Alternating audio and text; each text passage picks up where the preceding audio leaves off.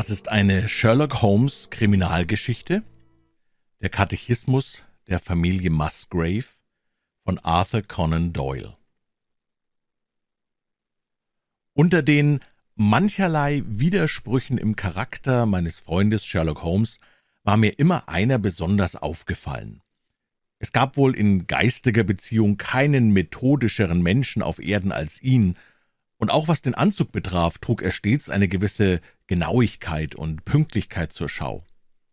Trotzdem war er aber im täglichen Leben so unordentlich, dass es seinen Stubengefährten zur Verzweiflung treiben konnte. Ich selbst hänge durchaus nicht zu sehr an Äußerlichkeiten. Das raue, harte Leben in Afghanistan, vereint mit meinem natürlichen Hang zur Ungebundenheit, hat mich in manchen Dingen weit nachlässiger gemacht, als es sich eigentlich für einen Mediziner schickt. Aber immerhin beobachte ich gewisse Grenzen, und wenn ich mit jemand zusammenwohne, der seine Zigarren im Kohlenkasten und den Tabak in einem persischen Pantoffel aufbewahrt, und der seine unbeantworteten Briefe mit dem Jagdmesser einfach an dem hölzernen Kaminsims aufspießt, dann komme ich mir im Vergleich zu ihm musterhaft ordentlich vor. Auch bin ich stets der Meinung gewesen, dass wer sich im Pistolenschießen üben will, es draußen im Freien tun sollte. Wenn sich daher Holmes in einer seiner wunderlichen Stimmungen mit der Schießwaffe und hundert Stück Patronen in den Lehnstuhl setzte und auf die Wand gegenüber als Verzierung seinen Namenszug mit Kugelnarben einschrieb, so wurde dadurch meiner Überzeugung nach weder die Luft noch das Aussehen unseres Zimmers verbessert.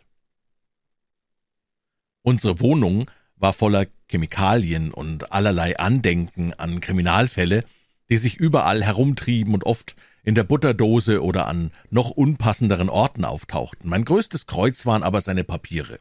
Ein Schriftstück zu vernichten, widerstand ihm im höchsten Grade, besonders wenn es sich auf einen sehr interessanten Fall bezog, und doch brachte er es höchstens einmal alle Jahre zu dem Entschluss, die Sachen durchzusehen und zu ordnen. Wie ich schon öfter erwähnt habe, folgten bei ihm auf die Tage leidenschaftliche Erregung, in denen er die merkwürdigen Taten vollbrachte, die seinen Namen berühmt gemacht haben, Zeiten völliger Erschlaffung. Er lag dann meist mit der Geige und seinen Büchern auf dem Sofa und rührte sich kaum vom Fleck, außer um sich zur Mahlzeit an den Tisch zu setzen. So häuften sich also seine Papiere von einem Monat zum anderen auf, bis es keinen Winkel des Zimmers mehr gab, in dem nicht ein Bündel von Manuskripten umherlagen, die unter keiner Bedingung verbrannt werden durften und über die außer ihrem Eigentümer niemand verfügen konnte. Als wir einmal an einem Winterabend miteinander beim Kamin saßen, erlaubte ich mir die Bemerkung, er werde nun wohl genug Auszüge von Kriminalakten in sein Sammelbuch geklebt haben und solle die nächsten zwei Stunden dazu verwenden, unser Wohnzimmer nur einigermaßen aufzuräumen und einen menschlichen Zustand herzustellen. Dass mein Verlangen vollständig gerechtfertigt war, ließ sich nicht leugnen. So begab sich denn Holmes mit einem sehr langen Gesicht in seine Schlafstube und als er gleich darauf wiederkam, schleifte er einen großen Blechkoffer hinter sich drein. Er stellte ihn mitten ins Zimmer, kauerte sich auf einen Schemel daneben und schlug den Deckel zurück. Der Koffer war etwa zu einem Drittel mit vielen einzelnen rot verschnürten Papierbündeln angefüllt. Hier gibt's Fälle im Überfluss, Watson, sagte mein Freund mit schlauem Lächeln. Wenn du wüsstest, was ich alles in diesem Koffer habe, Du bätest mich vielleicht, ein paar Pakete herauszunehmen, statt noch mehr hineinzulegen? Das sind wohl die Akten über deine älteren Sachen? fragte ich. Schon oft habe ich mir gewünscht, Auszüge davon zu besitzen. Jawohl, mein Junge, das sind lauter Arbeiten, die ich allzu früh unternommen habe, ehe noch mein Biograf erschien und meinen Ruhm zu verkünden. Er nahm ein Bündel nach dem anderen heraus und betrachtete es mit fast zärtlichen Blicken. Nicht alles ist mir gelungen, Watson, sagte er, aber es sind einige ganz hübsche kleine Probleme darunter. Hier sind die Aufzeichnungen über den Mord in Tarleton, die Geschichte des Weinhändlers Bambury, das Abenteuer der alten Russin, das sonderbare Vorkommnis mit der Aluminiumkrücke, ferner ein langer Bericht über Ricoletti mit dem Klumpfuß und sein abscheuliches Weib, und hier, ja, das ist wirklich was ganz Auserlesenes. Er holte aus der Tiefe des Koffers ein kleines, hölzernes Kistchen mit einem Schiebedeckel hervor, das wie eine Spielzeugschachtel aussah. Darin lag ein zerknittertes Stück Papier, ein altmodischer bronzener Schlüssel, ein Holzpflock, um den ein Knäuel Bindfaden gewickelt war, und drei verrostete Metallplättchen.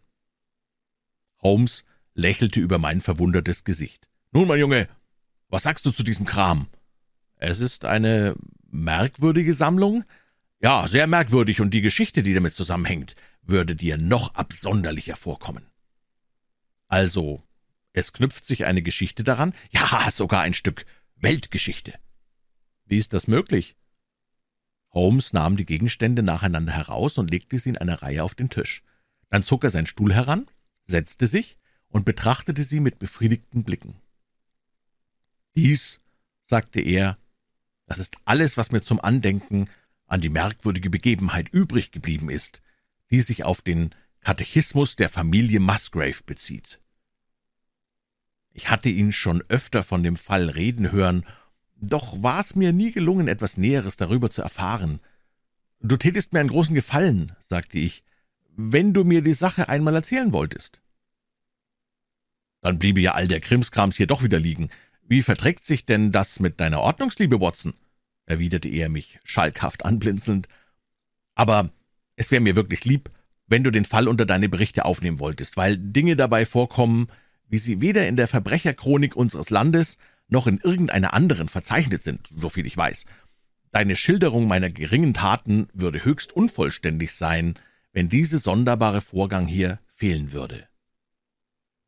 Alle Welt kennt jetzt meinen Namen, und nicht nur das Publikum, sondern auch die Polizei betrachtet mich als die letzte Berufungsinstanz bei zweifelhaften Fällen. Schon damals, als wir beide zuerst miteinander bekannt wurden, hatte ich eine Menge Beziehungen angeknüpft, die freilich nicht gerade sehr einträglich waren, aber du machst dir keinen Begriff davon, mit welchen Schwierigkeiten ich anfänglich zu kämpfen hatte und wie lange ich warten musste, bis ich nur einigermaßen vorwärts kam. Meine erste Wohnung in London war in der Montagu Street, ganz nah beim Britischen Museum. Dort saß ich, wartete auf Klienten und benützte zugleich meine überreichliche Muße zum Studium von mancherlei Wissenschaften, die in mein Fach schlugen. Dann und wann wurden mir hauptsächlich durch Vermittlung früherer Universitätsfreunde allerlei Probleme vorgelegt. Denn während meiner letzten Studienjahre war unter den Studenten viel von mir und meiner Methode die Rede gewesen. Von diesen ersten Fällen hat keiner ein so allgemeines Interesse erregt und ist mir dadurch auch für mein späteres Fortkommen so nützlich gewesen, wie die Geschichte vom Katechismus der Familie Musgrave mit ihrer sonderbaren Verkettung der Umstände die zu einem höchst denkwürdigen Ergebnis führten. Reginald Musgrave war zugleich mit mir auf der Universität gewesen, doch wurden wir damals nur flüchtig bekannt. Er galt für hochmütig bei den jüngeren Studenten, vielleicht mit Unrecht, denn mir schien, dass er die stolze Miene nur zur Schau trug, um seinen großen Mangel an Selbstvertrauen zu verbergen. Sein Äußeres machte einen hochadligen Eindruck. Der schmale Nasenrücken, die großen Augen, die schlanke Gestalt mit den schlaffen Bewegungen und den höfischen Manieren, alles verriet den geborenen Aristokraten. Er war auch wirklich der Abkömmling einer der ältesten Familien des Königreichs. Das heißt, er stammte aus der jüngeren Linie, die sich im 16. Jahrhundert von den im Norden ansässigen Musgraves getrennt und im westlichen Sussex niedergelassen hatte, wo ihr Schloss in Hurlston vielleicht das älteste noch bewohnte Gebäude der ganzen Grafschaft ist.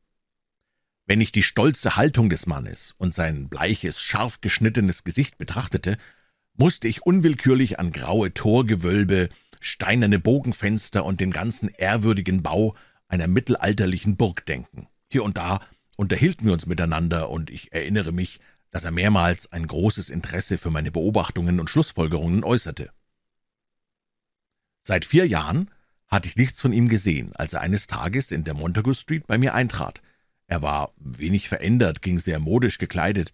Er legte von jeher großen Wert auf seinen Anzug, und sein Wesen war noch ebenso gemessen und verbindlich wie damals. »Wie ist es Ihnen die Zeit über ergangen, Musgrave?« fragte ich, nachdem wir uns freundlich die Hand schüttelten. »Sie werden wohl gehört haben, dass mein Vater vor zwei Jahren gestorben ist«, versetzte er.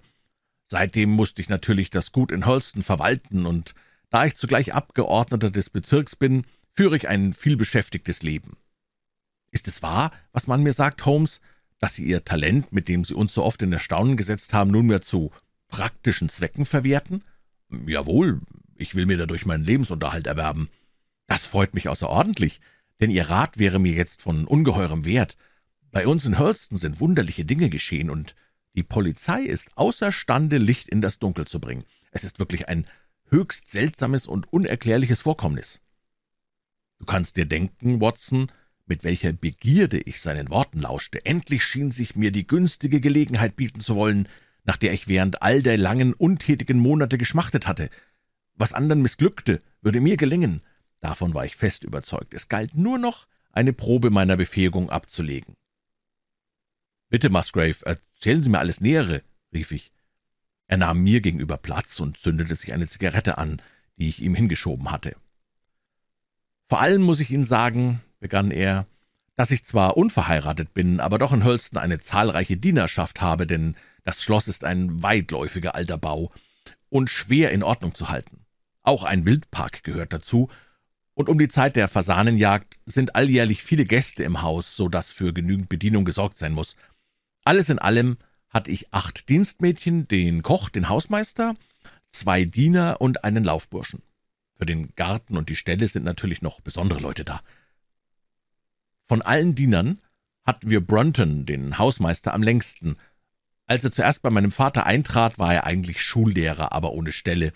Durch große Umsicht und Tatkraft machte er sich bald im Haushalt vollständig unentbehrlich. Er ist ein schöner Mann von hohem Wuchs, mit prächtiger Stirn, und wird jetzt kaum 40 Jahre alt sein, obgleich er bereits seit 20 Jahren in unseren Diensten steht. Bei seinen äußeren Vorzügen und seiner ungewöhnlichen Begabung, er spricht mehrere Sprachen, ist sehr musikalisch und spielt fast alle Instrumente, ist es schwer begreiflich, wie ihm die Stellung in unserem Hause so lang genügen konnte. Er muss sich wohl zu behaglich gefühlt haben, um den Gedanken an einen Wechsel überhaupt aufkommen zu lassen. Der Hausmeister von Hurlston machte auf meine Gäste stets einen unvergesslichen Eindruck. Allein dieser Ausbund von Vortrefflichkeit hatte einen Fehler. Er war eine Art Don Juan, und Sie können sich vorstellen, dass ein Mann wie er diese Rolle in einem kleinen, stillen Landbezirk ohne Schwierigkeiten durchführte. Solange er verheiratet war, ging alles gut, aber seit er Witwer ist, kommen wir aus der Not mit ihm gar nicht heraus. Vor einigen Monaten schmeichelten wir uns mit der Hoffnung, er werde nun Frieden halten, denn er verlobte sich mit dem zweiten Hausmädchen, Rachel Howells. Seitdem hat er ihr aber den Laufpass gegeben und sich Janet Tregellis zugewandt, der Tochter des obersten Wildhüters. Rachel ist Waliserin von Geburt, ein treffliches Mädchen, aber von sehr leidenschaftlicher Gemütsart. Sie verfiel in ein Nervenfieber und geht jetzt oder ging vielmehr bis gestern nur noch wie der Schatten von ihrem früheren Selbst im Hause umher. Das war unser erstes Trauerspiel in Hurlston, aber bald darauf folgte ein zweites, denn die schimpfliche Entlassung des Hausmeisters Brunton voranging. Die Sache hat sich folgendermaßen zugetragen. Ich erwähnte bereits, dass der Mann ungewöhnlich begabt war, aber gerade seine Klugheit hat ihn ins Verderben gestürzt, denn sie scheint in ihm eine unersättliche Neugier nach Dingen erzeugt zu haben, die ihn nicht im geringsten angehen. Ich hatte keine Ahnung, wie weit ihn das führen würde, bis der reinste Zufall mir endlich die Augen öffnete. Letzte Woche, es war Donnerstag, wenn Sie es ganz genau wissen wollen, konnte ich einmal nachts durchaus nicht einschlafen, weil ich törichterweise eine Tasse starken schwarzen Kaffee nach Tische getrunken hatte. Bis zwei Uhr versuchte ich es auf alle Art, da aber der Schlaf durchaus nicht kommen wollte, stand ich endlich auf und zündete mir ein Licht an, um einen angefangenen Roman weiterzulesen. Das Buch war jedoch im Billardzimmer liegen geblieben, und so zog ich denn meinen Schlafrock an und ging, es mir zu holen. Um ins Billardzimmer zu gelangen, musste ich in dem weitläufigen Gebäude erst eine Treppe hinunter und über den Gang gehen, der nach der Bibliothek und der Gewehrkammer führt. Nun denken Sie sich mein Erstaunen, als ich diesen Gang betrat und am Ende desselben einen Lichtschimmer gewahrte, der aus der offenen Tür der Bibliothek kam. Ehe ich zu Bette ging, hatte ich dort mit eigener Hand die Lampe gelöscht und die Tür geschlossen. Natürlich dachte ich zuerst an Einbrecher. Die Wände in den Korridoren von Hurlston sind reich mit alten Waffen verziert. Ich nahm eine Streitaxt vom Nagel, ließ mein Licht zurück, schlich auf den Zehen den Gang hinunter und blickte verstohlen durch die offene Tür hinein. Brunton, der Hausmeister, war in der Bibliothek. Er saß ganz angezogen in einem Lehnstuhl, hatte ein Blatt Papier wie eine Karte auf seinem Knie ausgebreitet und den Kopf in die Hand gestützt, als wäre er tief in Gedanken. Eine dünne Kerze, die auf dem Tisch brannte, verbreitete nur einen schwachen Schein. Ich stand stumm vor Staunen im Dunkeln da, meinen Diener beobachtend. Plötzlich erhob er sich, ging nach dem Schreibtisch an der Wand, schloss ihn auf, nahm aus einer Schublade ein Blatt Papier, kehrte damit zu seinem Sitz zurück, legte es auf den Tisch neben die Kerze und begann es mit der größten Aufmerksamkeit zu lesen. In meiner Entrüstung über sein freches Durchstöbern unserer Familienurkunden tat ich einen Schritt vorwärts. Brunton blickte auf. Als er mich in der Türöffnung stehen sah, wurde sein Gesicht aschfahl vor Schrecken, und blitzschnell steckte er das kartenähnliche Papier, das er zuerst besichtigt hatte, in seine Brusttasche. Das also, rief ich, ist Ihr Dank für das Vertrauen, welches wir in Sie gesetzt haben? Gleich morgen verlassen Sie meinen Dienst. Er war wie vernichtet und schritt mit gesenktem Kopf an mir vorüber, ohne ein Wort zu erwidern. Die Kerze brannte noch auf dem Tisch, und ich warf einen Blick auf das Papier, welches Brunton aus dem Schreibtisch genommen hatte. Zu meiner Überraschung enthielt es gar nichts Wichtiges, sondern war nur eine Abschrift des sogenannten Katechismus der Musgraves, mit seinen sonderbaren Fragen und Antworten, an die sich ein alter Brauch in unserer Familie knüpft, den seit Jahrhunderten jeder Musgrave bei seiner Großjährigkeit durchmachen muss. Er hat weder ein allgemeines Interesse noch irgendwelchen praktischen Nutzen, außer vielleicht für einen Altertumsforscher, ähnlich wie unsere Adelsschilde und Wappenbilder. Auf das Papier wollen wir lieber später zurückkommen, sagte ich. Wenn Sie es für nötig halten, antwortete er zögernd. Ich fahre also in meinem Bericht fort. Nachdem ich den Schreibtisch, in welchem noch der Schlüssel steckte, wieder zugeschlossen hatte, wollte ich eben das Zimmer verlassen, als ich zu meiner Überraschung den Hausmeister wieder vor mir stehen sah. Herr Musgrave, sagte er, und seine Stimme klang heiser vor innerer Bewegung, ich kann die Schande nicht ertragen. Von jeher bin ich stolz auf meinen Stand gewesen, und die Schmach überlebe ich nicht. Sie jagen mich in den Tod, Herr. Glauben Sie es mir, wenn Sie mich zur Verzweiflung treiben, können Sie mich, nach dem, was vorgefallen ist, nicht länger im Dienst behalten. So geben Sie mir eine Kündigungsfrist und lassen Sie mich nächsten Monat fortgehen, als ob ich es freiwillig täte. Vor allen Leuten, die ich so gut kenne, fortgejagt zu werden. Das könnte ich nicht ertragen. Sie verdienen durchaus keine Schonung, Brunton, entgegnete ich. Ganz ehrlos haben Sie gehandelt. Doch will ich Sie nicht der öffentlichen Schande preisgeben, weil Sie so lange in unserer Familie waren. Von einem Monat kann aber keine Rede sein. Machen Sie, dass Sie in einer Woche fortkommen. Welche Gründe Sie dafür angeben wollen, ist mir gleich. Nicht mehr als eine Woche, Herr? rief er verzweiflungsvoll. Wenigstens vierzehn Tage, gewähren Sie mir vierzehn Tage. Eine Woche, wiederholte ich. Sie sind dann noch viel zu glimpflich fortgekommen. Er ließ den Kopf auf die Brust sinken und schlich wie gebrochen hinaus, aber ich löschte das Licht und kehrte in mein Zimmer zurück. Während der nächsten zwei Tage war Brunton sehr eifrig in seinem Dienst. Ich erwähnte das Vorgefallene mit keiner Silbe und wartete nicht ohne Spannung, wie er es anstellen würde, seine Schmach zu verheimlichen. Am dritten Morgen erschien er nicht wie gewöhnlich nach dem Frühstück, um meine Befehle für den Tag entgegenzunehmen. Als ich das Esszimmer verließ, traf ich zufällig das Dienstmädchen Rachel Howells, Sie war, wie gesagt, erst kürzlich von einer schweren Krankheit genesen und sah so entsetzlich bleich aus, dass ich sie schalt, weil sie sich zu früh an die Arbeit begeben hatte. Gehen Sie gleich zu Bett, sagte ich, und nehmen Sie Ihre Pflichten erst wieder auf, wenn Sie stark genug sind. Sie sah mich mit so seltsamen Blicken an, dass ich fürchtete, ihr Verstand hätte gelitten. Ich fühle mich stark genug, Herr Musgrave, versetzte sie. Wir wollen sehen, was der Doktor sagt. Jedenfalls arbeiten Sie jetzt nicht weiter, und wenn Sie hinuntergehen, schicken Sie Brunton zu mir, ich will ihn sprechen. Der Hausmeister ist fort, sagte sie. Fort? Wohin? Er ist fort.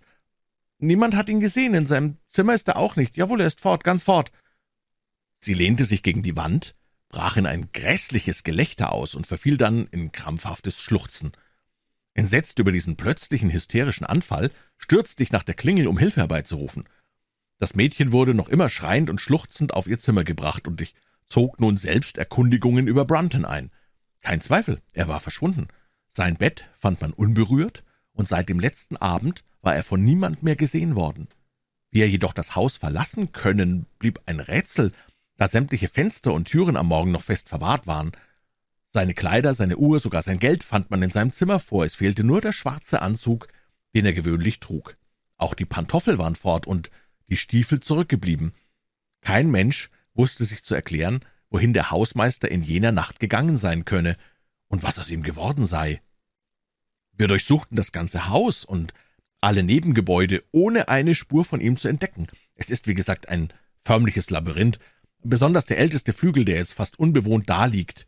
Überall forschten wir nach dem Verschwundenen, aber ohne Erfolg. Dass er mit Hinterlassung seines Eigentums fortgegangen sein sollte, schien mir unglaublich.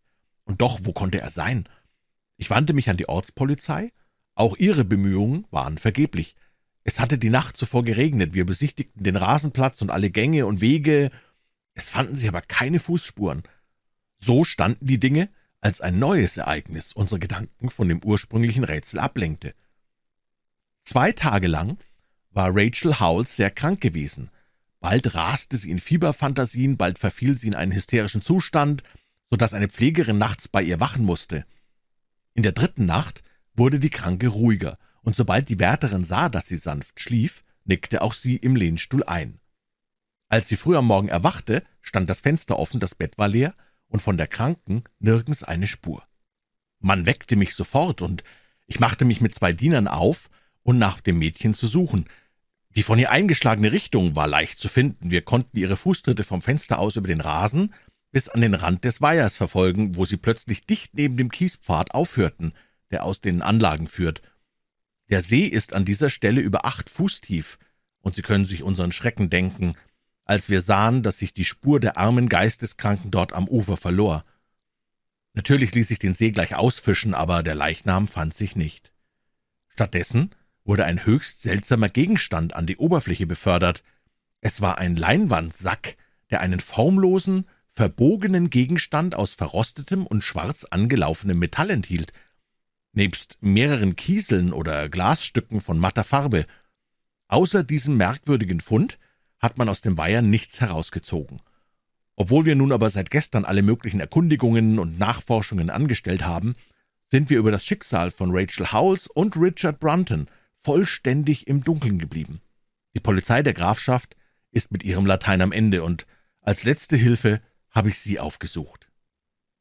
Du kannst dir vorstellen, Watson, wie begierig ich auf diesen seltsamen Bericht lauschte und wie eifrig ich bemüht war, die einzelnen Teile zusammenzufügen und nach einem Faden zu suchen, der sie untereinander verbände. Der Hausmeister war fort, das Mädchen nicht zu finden. Rachel hatte Brunton geliebt und dann Grund gehabt, ihn zu hassen. Sie war feurig und leidenschaftlich und befand sich unmittelbar nach seinem Verschwinden in der schrecklichsten Aufregung. Der Sack mit dem sonderbaren Inhalt war von ihr in den See geworfen worden. Alle diese Einzelheiten mussten wohl in Betracht gezogen werden aber durch keine derselben kann man der Sache auf den Grund gehen. Von welchem Punkt war die Verwicklung ausgegangen? Wo steckte das Ende des verwirrten Knolls? Ich muss jenes Papier sehen, Musgrave, sagte ich, das Ihr Hausmeister selbst auf die Gefahr hin, seine Stellung zu verlieren, sich verschafft hat. Dieser sogenannte Katechismus unserer Familie ist ein höchst abgeschmacktes Schriftstück, erwiderte er, das keinen anderen Wert hat als sein hohes Alter. Ich habe eine Abschrift bei mir, wenn Sie einmal einen Blick drauf werfen wollen. Er händigte mir dies Blatt ein, das du hier vor dir siehst, Watson. Die sonderbaren Fragen und Antworten, die jeder Musgrave hersagen musste, sobald er volljährig war. Wem gehörte sie, dem, der nicht mehr ist? Wer soll sie haben, der, welcher kommt? Welcher Monat war es, der sechste vom ersten? Wo war die Sonne? Über der Eiche. Wo war der Schatten? Unter der Ulme. Wie maß man ihn aus? Nach Norden zehn und zehn, nach Osten fünf und fünf, nach Süden zwei und zwei, nach Westen eins und eins und darunter. Was sollen wir dafür geben? All unser Gut. Weshalb geben wir es hin? Weil uns das Pfand vertraut ward. Das Original trägt kein Datum, aber der Schreibweise nach muss es aus der Mitte des 17. Jahrhunderts stammen, bemerkte Musgrave. Ich fürchte jedoch, es wird Ihnen zur Lösung jenes Rätsels kaum behilflich sein können. Es enthält jedenfalls ein zweites Geheimnis, sagte ich, das mir noch weit interessanter zu sein scheint als das erste. Möglich, dass uns auch dieses klar wird, sobald wir jenes gelöst haben. Nichts für ungut, Musgrave, aber Ihr Hausmeister muss ein sehr kluger Mann gewesen sein. Wenigstens hat er mehr Scharfsinn bewiesen als zehn Generationen seiner Herren. Ich verstehe nicht recht, meinte Musgrave. Das Papier scheint mir doch keinerlei praktischen Zweck zu haben. Das möchte ich bestreiten. Mir scheint es ein Dokument von ungewöhnlicher Wichtigkeit, und Brunton war ohne Zweifel derselben Ansicht. Vermutlich hat er es schon früher gesehen als in jener Nacht, da sie ihn ertappten. Wohl möglich. Wir gaben uns keine Mühe, es zu verbergen. Er wollte sich bei jener letzten Gelegenheit nur noch einmal alles ins Gedächtnis zurückrufen, wie es mir scheint. Sie erwähnten ja auch eine Art Karte oder einen Plan, den er bei ihrem Erscheinen in die Tasche steckte, nicht wahr? Ganz recht, aber was ging denn Brunton unser alter Familienbrauch an, und was soll das Kauderwelsch überhaupt bedeuten? Das würde man wohl ohne allzu große Schwierigkeiten herausfinden können, sagte ich. Wenn Sie nichts dagegen haben, fahren wir mit dem ersten Zug zusammen nach Sussex, um die Sache an Ort und Stelle etwas genauer zu untersuchen. Noch am selben Nachmittag trafen wir in Hurlston ein. Vielleicht hast du einmal eine Abbildung des berühmten alten Schlosses gesehen und eine Beschreibung davon gelesen. Ich erwähne nur, dass es in Form eines lateinischen L gebaut ist. Der lange Arm ist der neuere Teil, während der kürzere den alten Bau als Flügel darstellt, an den das andere angebaut wurde. Über dem niedrigen, schweren Türgerüst in der Mitte des Flügels ist die Jahreszahl 1607 eingemeißelt, aber alle Sachverständigen stimmen darin überein, dass Balken und Mauerwerk in Wirklichkeit bedeutend älter sind. Die furchtbar dicken Wände und die winzigen Fenster des alten Schlosses veranlassten die Familie im letzten Jahrhundert, den Neubau zu unternehmen. Der alte Flügel wurde überhaupt nur noch als Vorratshaus und Keller benutzt. Ein prachtvoller Park mit herrlichen alten Bäumen umgab das Haus, der Weiher, von dem mein Klient gesprochen hatte, lag dicht an der breiten Allee, etwa 200 Meter vom Wohngebäude. Ich war bereits fest überzeugt, Watson, dass die drei Rätsel im Grunde nur ein einziges waren und wir bloß den Musgrave-Katechismus richtig zu verstehen brauchten, um Aufschluss darüber zu erhalten, was aus Rachel Howells und dem verschwundenen Hausmeister geworden sei. So wandte ich denn meine ganze Aufmerksamkeit dem seltsamen Schriftstück zu.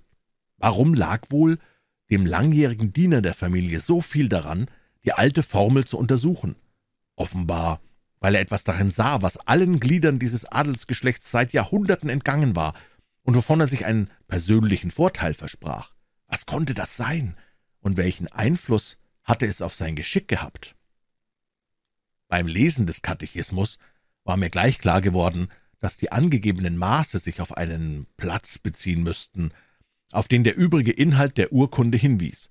Ließ sich dieser Platz finden, so kann man vielleicht dem Geheimnis auf die Spur kommen, welches die alten Musgraves auf so absonderliche Art verewigt hatten. Zwei Wegweiser halfen uns von Anbeginn der Untersuchung eine Eiche und eine Ulme. In Bezug auf die Eiche war kein Zweifel möglich.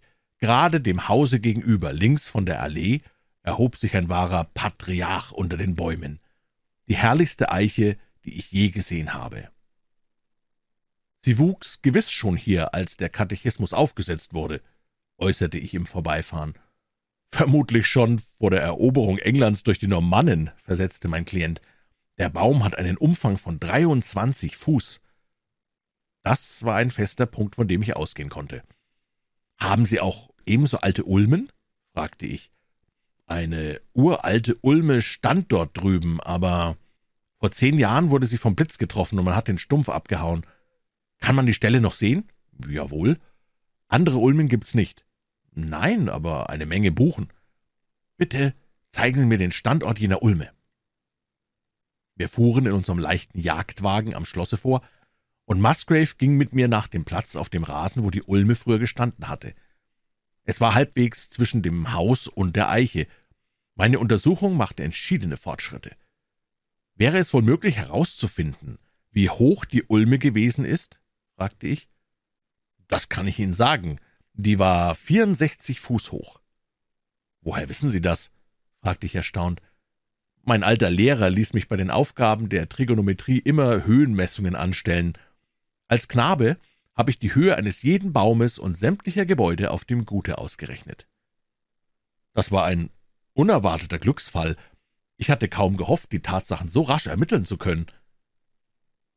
Bitte sagen Sie mir, ob der Hausmeister je eine derartige Frage an Sie gestellt hat.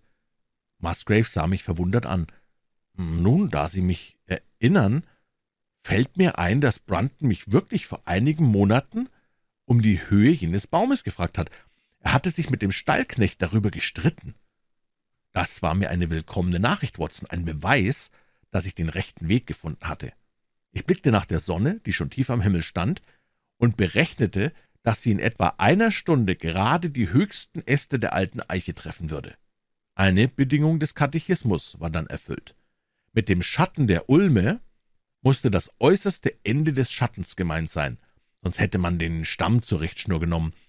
Es galt demnach herauszufinden, bis wohin der Schatten fallen würde, sobald die Sonne die Eiche berührte. Das muss recht schwierig gewesen sein, Holmes. Die Ulme war ja nicht mehr da. Hatte Brunton es zu Wege gebracht, so musste es mir auch gelingen. In Wirklichkeit war es leichter, als es den Anschein hat. Ich ging mit Musgrave in sein Studierzimmer, schnitzte mir den Holzpflock, den du hier siehst, und knüpfte diesen langen Strick daran, bei dem ich jeden Meter durch einen Knoten bezeichnete. Dann band ich zwei Angelruten aneinander, deren Länge genau sechs Fuß betrug, und ging mit meinem Klienten wieder an die Stelle, wo die Ulme gestanden hatte. Die Sonne streifte eben die höchsten Wipfel der Eiche. Ich steckte die Angelrute aufrecht in den Boden, sah, wohin ihr Schatten fiel, und maß ihn ab. Er war gerade neun Fuß lang. Natürlich ließ sich die Rechnung jetzt leicht machen. Wenn eine Rute von sechs Fuß einen neun Fuß langen Schatten warf, so musste ein 64 Fuß hoher Baum einen 96 Fuß langen Schatten werfen, und die Richtung beider konnte nur die gleiche sein. Ich maß die Strecke aus, kam dabei fast bis an die Mauer des Hauses und steckte meinen Holzpflock dort fest. Nun stelle dir mein Entzücken vor, Watson, als ich kaum zwei Zoll von meinem Pflock entfernt eine trichterförmige Vertiefung im Boden bemerkte. Es war das Zeichen, welches sich Brunton bei seinen Messungen gemacht hatte, also war ich noch immer auf seiner Fährte. Von diesem Ausgangspunkt begann ich nun die Maße abzuschreiten, nachdem ich zuerst mit meinem Taschenkompass die Himmelsrichtungen festgestellt hatte. Zehn Schritte mit jedem Fuß führten mich längs der Hausmauer hin, und ich bezeichnete den Punkt wieder durch einen Pflock. Nun tat ich genau je fünf Schritte nach Osten und je zwei nach Süden. Dadurch gelangte ich bis dicht an die Schwelle der alten Tür. Die zwei Schritte nach Westen musste ich auf den Steinfliesen des Hausflurs machen, und damit hatte ich die im Katechismus bezeichnete Stelle erreicht. Hier stand ich, aber wie groß meine Enttäuschung war, lässt sich nicht beschreiben, Watson. Im ersten Augenblick war ich fest überzeugt, dass ich mich bei meinen Berechnungen gründlich geirrt haben müsse. Die untergehende Sonne schien hell in den Hausflur hinein, und ich sah, dass das alte, ausgetretene, graue Steinpflaster fest zusammengekittet und sicherlich seit langen Jahren nicht aufgerissen worden war. Brunton hatte hier nicht nachgegraben. Ich klopfte auf den Boden, aber es klang überall gleich. Auch zeigte sich nirgends ein Riss oder eine Spalte. Zum Glück hatte ich aber jetzt auch Musgrave angefangen, die Bedeutung meiner Forschungen einzusehen, und seine Erregung war ebenso groß wie die meinige. Er holte das Papier heraus, um noch einmal alles nachzurechnen. Und darunter, rief er, und darunter, das haben Sie fortgelassen. Ich hatte gedacht, man soll ein Loch graben, aber jetzt sah ich plötzlich mein Irrtum ein. Es ist ein Keller darunter, rief ich. Freilich, er ist ebenso alt wie das Gebäude, durch die Tür dort geht's hinab. Wir stiegen eine Wendeltreppe hinunter. Mein Gefährte strich ein Zündholz an und machte Licht in einer großen Laterne, die auf einem Fass in einer Ecke stand. Sofort war uns beiden klar, dass wir den richtigen Platz entdeckt hatten, den auch vor uns schon andere Leute kürzlich besucht haben mussten. Der Keller war als Holzstall benutzt worden, aber die Scheiter, die offenbar zuvor zerstreut auf dem Boden umhergelegen hatten, waren jetzt an beiden Seiten aufgeschichtet, so dass der mittlere Raum frei blieb. Unser Blick fiel auf eine große, schwere Steinplatte mit einem verrosteten Eisenring in der Mitte, an welchem ein wollenes, kariertes Halstuch festgebunden war. »Da ist ja Bruntons Tuch«, rief mein Klient. »Ich habe es ihn tragen sehen, das kann ich beschwören. Was hat der Schurke hier unten vorgehabt? Auf meinen Vorschlag wurden ein paar Leute von der Ortspolizei herbeigerufen, und dann versuchte ich, die Steinplatte mit Hilfe des Halstuchs in die Höhe zu ziehen. Ich konnte sie nur wenig von der Stelle bewegen. Erst als einer der Polizisten mir seinen Beistand lieh, gelang es uns mit vereinten Kräften, sie fortzuschieben. Ein schwarzes Loch gähnte zu unseren Füßen, und als Musgrave mit der Laterne hinunterleuchtete, sahen wir eine etwa sieben Fuß tiefe Kammer, die ungefähr fünf Fuß im Geviert maß. Auf einer Seite stand ein flacher, eisenbeschlagener Holzkoffer, an dessen zurückgeschlagenem Deckel ein seltsam geformter, altmodischer Schlüssel steckte. Eine dicke Staubschicht lag darauf, und von dem Gewürm und der Feuchtigkeit war das Holz so zerfressen und verfault, dass sich drinnen Schwämme und Pilze in Mengen angesiedelt hatten. Verschiedene runde Metallstücke, vermutlich alte Münzen, wie ich hier einige habe, lagen auf dem Boden des Koffers verstreut, etwas anderes enthielt er nicht. In jenem Augenblick dachten wir jedoch nicht an den alten Koffer, wir starrten nur auf die Gestalt, die davor kauerte. Es war ein Mann in schwarzem Anzug, der die Arme nach beiden Seiten ausstreckend mit dem Kopf auf dem Rande des Koffers lag. In dieser Stellung war ihm alles stockende Blut ins Gesicht getreten, und das verzerrte blaurote Antlitz war ganz unkenntlich, doch seine Größe, sein Haar und sein Anzug genügten, um meinem Klienten den Beweis zu liefern, dass es der verschwundene Hausmeister war. Wir zogen ihn herauf, er war schon seit mehreren Tagen eine Leiche, aber es fand sich keine Wunde oder sonstige Verletzung an seiner Person, die auf ein gewaltsames Ende schließen ließ. Als man den Leichnam zum Keller hinausschafft hatte, standen wir abermals einem schauerlichen Rätsel gegenüber. Ich muss gestehen, dass ich dieses Ergebnis meiner Forschung als eine schwere Enttäuschung empfand. Nach meiner Berechnung sollte das Problem gelöst sein, sobald ich den Ort gefunden hatte, auf den der alte Katechismus hinwies, aber jetzt war ich anscheinend noch ebenso weit davon entfernt zu ergründen, was wohl die alten Musgraves mit so außerordentlicher Vorsicht hier verbergen wollten. Zwar den unglücklichen Brunton hatte ich aufgefunden, doch galt es noch, sein Geschick zu enträtseln und zu ermitteln, welche Rolle das verschwundene Mädchen dabei gespielt hatte. Ich setzte mich auf ein Fass, das im Winkel stand, und überlegte die Sache aufs Gründlichste. Du kennst meine Methoden, Watson. Ich suche mich an die Stelle des Menschen zu versetzen, um den es sich handelt, und einen Maßstab für seine geistigen Fähigkeiten zu gewinnen, dann fragte ich mich, was ich selbst unter den obwaltenden Umständen getan haben würde. Dass ich auf Bruntons scharfen Verstand zählen konnte, erleichterte mir die Sache wesentlich. Ich brauchte nun nur von meinem eigenen Standpunkt auszugehen. Er wusste, es war etwas Wertvolles verborgen. Den Ort hatte er entdeckt, aber der Stein, der ihn verschloss, war zu schwer, als dass ein Mann ihn allein aufheben konnte. Was war zu tun? Sollte er sich Hilfe von außen verschaffen? Selbst wenn diese noch so zuverlässig war, hätte er doch die Türen aufschließen müssen. Und das würde leicht zu einer Entdeckung geführt haben. Weit besser war es, wenn ihm ein Bewohner des Hauses Beistand leistete. Aber wen konnte er darum angehen? Das Mädchen war ihm treu ergeben gewesen. Nun vermag ein Mann sich aber nur schwer vorzustellen, dass er die Liebe eines Weibes unwiederbringlich verloren haben soll, und wenn er es noch so schlecht behandelt hat. Er beschloss, der Rachel Howells ein paar Aufmerksamkeiten zu erweisen, sich mit ihr zu versöhnen und sie zu bestimmen, ihn bei seinem Vorhaben zu unterstützen. Sie gingen zur Nachtzeit miteinander in den Keller, und ihrer vereinten Anstrengung gelang es, die Steinplatte abzuheben. So weit konnte ich ihnen folgen, als hätte ich ihr Tun selbst mit angesehen. Für zwei Leute, einen Mann und ein Mädchen, musste es eine schwere Arbeit gewesen sein, den Stein fortzuschaffen. Wir hatten uns dabei sehr anstrengen müssen, ich und der starke Polizist. Womit konnten sie sich helfen? Was ich an ihrer Stelle getan hätte, wusste ich wohl. Ich stand auf und untersuchte die Holzstücke, die auf dem Boden umherlagen. Bald fand ich, was ich erwartete.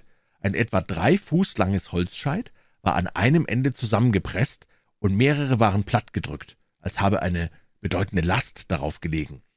Offenbar hatten sie den Stein verschoben und die Holzstücke in den Spalt gesteckt, bis sie endlich, sobald die Öffnung groß genug war, um durchzukriechen, das Scheit der Länge nach dazwischen geklemmt hatten, damit sich das Loch nicht schließen konnte. Bis dahin ging ich noch sicher in meinen Folgerungen. Aber wie sollte ich mir nun den Fortgang des nächtlichen Trauerspiels denken? Natürlich konnte nur einer in das Loch hinuntersteigen, und das war Brunton. Das Mädchen musste oben gewartet haben. Brunton schloss den Koffer auf, reichte den Inhalt vermutlich seiner Helfershelferin, und was geschah dann? War das glimmende Feuer der Rachsucht plötzlich in der leidenschaftlichen Waliserin entflammt?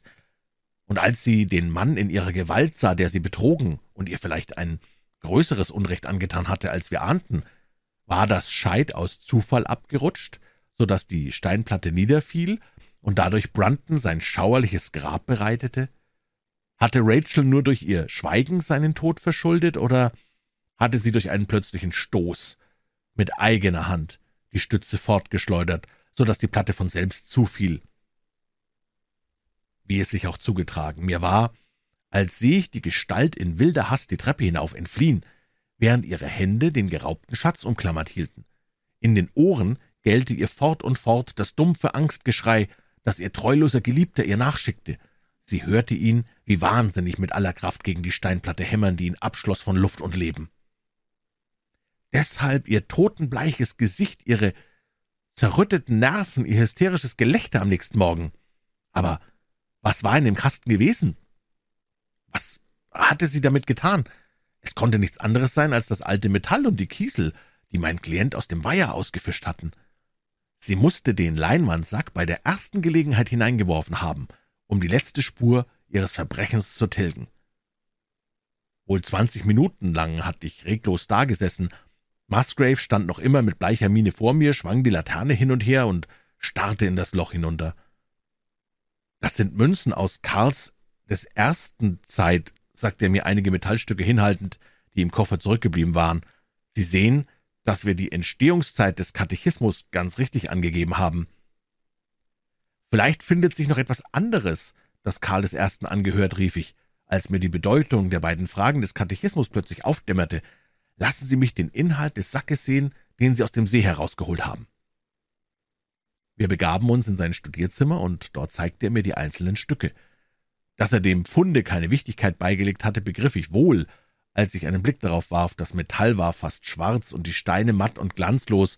Ich rieb jedoch einen derselben auf meinem Ärmel, und er strahlte wie ein Feuerfunke in meiner halbgeschlossenen Hand. Das Metall hatte die Form eines doppelten Ringes, war aber ganz krumm und verbogen, so dass sich nicht mehr erkennen ließ, was es ursprünglich gewesen sein mochte.